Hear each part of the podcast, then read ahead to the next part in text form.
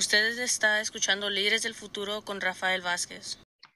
Y buenas tardes, señor Marcos Mejía, una vez más aquí con nosotros, nosotras, hablando acerca de la pandemia, COVID, vacunas, escuelas. Hemos hablado de muchas cosas.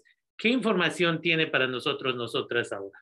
Muchos temas para actualizar, Rafael. Te quiero comentar que los Centros para el Control y Prevención de las Enfermedades, además como la Administración de Alimentos y Medicamentos, recientemente han actualizado sus lineamientos para las, vacunas de refuerzo y han aprobado una segunda vacuna de refuerzo de la vacuna de Pfizer o de Moderna para todos aquellos que tengan 50 años en adelante, así como para aquellas personas que tienen un sistema inmunológico comprometido siempre que hayan pasado por lo menos cuatro meses desde que recibieron su primera vacuna de refuerzo. Los niños con edades de 12 a 17 años que tengan el sistema inmunitario disminuido solo son elegibles para recibir una segunda vacuna de refuerzo con la vacuna de Pfizer.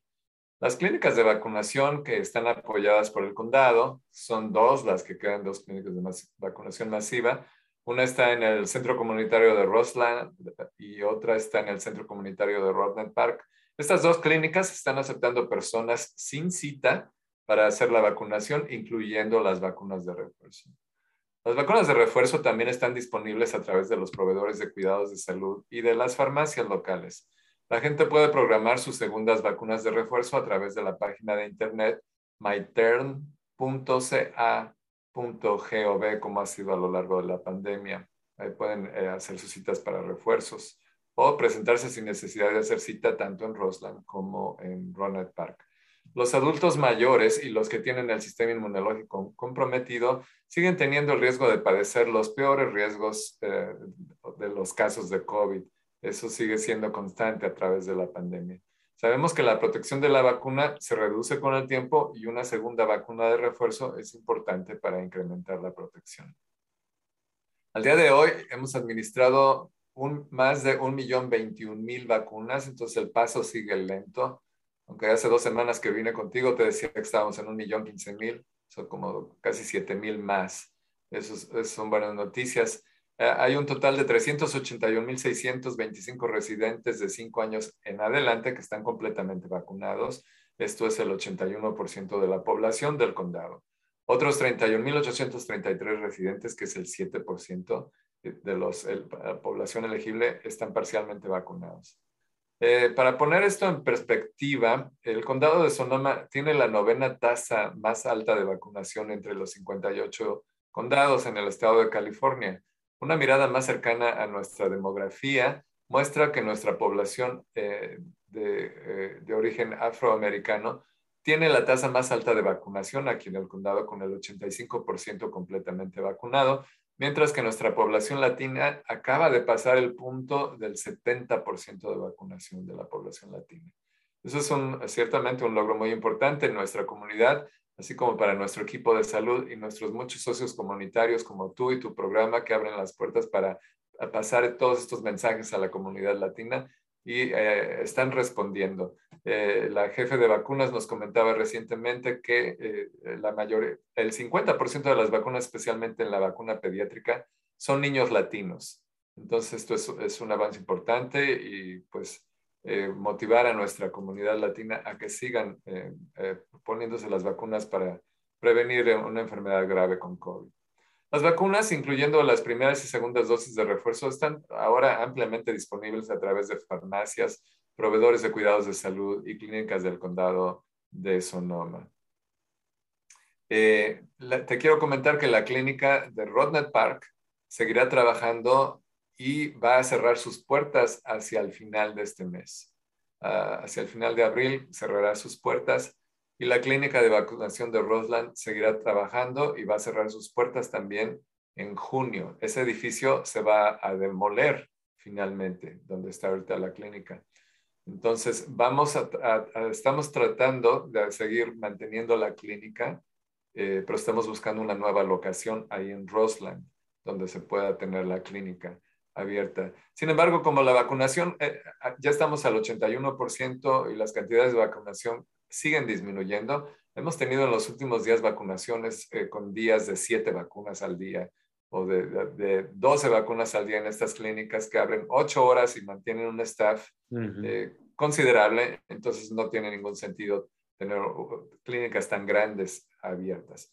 Otro, en el futuro vamos a tener clínicas móviles que van a estar llevando o la vacuna va a ser a través de las farmacias locales y de los, eh, de los médicos particulares.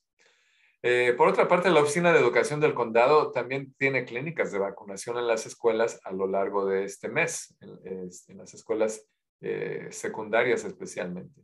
Estas clínicas están abiertas para toda la comunidad y para personas sin necesidad de hacer cita. Pueden encontrar un calendario con todas las clínicas de vacunación en general que estoy mencionando si visitan nuestra página de internet socoemergencia.org diagonal vacuna. De nuevo, socoemergencia.org diagonal vacuna. Y también eh, puede encontrar eh, clínicas y hacer citas en myturn.ca.gov. De nuevo, myturn.ca.gov. Donde quiera que usted vaya, la vacuna estará disponible sin costo para usted o para sus hijos, sin importar su estatus migratorio o si tiene seguro médico. Por último, te comento que hemos recibido preguntas acerca de una vacuna para niños menores de 5 años. Eso del estatus que tiene ahorita es que tanto Moderna como Pfizer continúan desarrollando pruebas para asegurarse de, la, de que es una vacuna segura para estos niños que son desde 6 meses hasta los 4 años. Eh, parece ser que los reguladores podrían revisar los datos y venir con una respuesta a más tardar al final de este mes para ver si empieza la vacunación de estos pequeños con una aprobación eh, potencialmente poco después a través de la FDA y de los CDC, eh, con un, un, uso inicial de emergencia como han sido los casos de todas las demás vacunas. La única que tenemos este, completamente aprobada ahora es la la Pfizer para personas adultas. Eh, las demás siguen en, estado de, uso de emergencia. Eh, y bueno, si estas aprobaciones continúan, también es muy, es muy probable que se apruebe la vacuna pediátrica para los niños de 5 a 11 y entonces se demande como obligatoria para unirse a la lista de vacunas que los niños deben de tener para poder tomar clases en, a los salones de clases. No es la primera vacuna que van a tener para que no le caiga a nadie de sorpresa, es la onceava vacuna que se requiere para los niños, para la escuela. Hasta ahí llega mi reporte en español.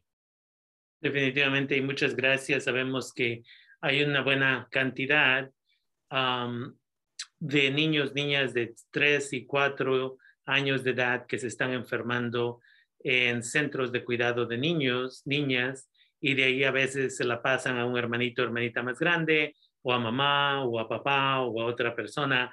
Entonces es importante de que si nosotros, nosotras nos vacunamos todos, todas en casa, menoramos la posibilidad de tener esos riesgos en caso de que uno, no se la pasemos al niño o la niña que no puede vacunarse, pero dos, si se, si se enferman, de todos modos no vamos a ser afectados, afectadas tan negativamente. Entonces, se le agradece por toda esa información y esperamos estar con ustedes en un futuro muy cercano para tener más diálogo acerca de qué está sucediendo con la vacuna y los cambios. Gracias. Gracias a ti.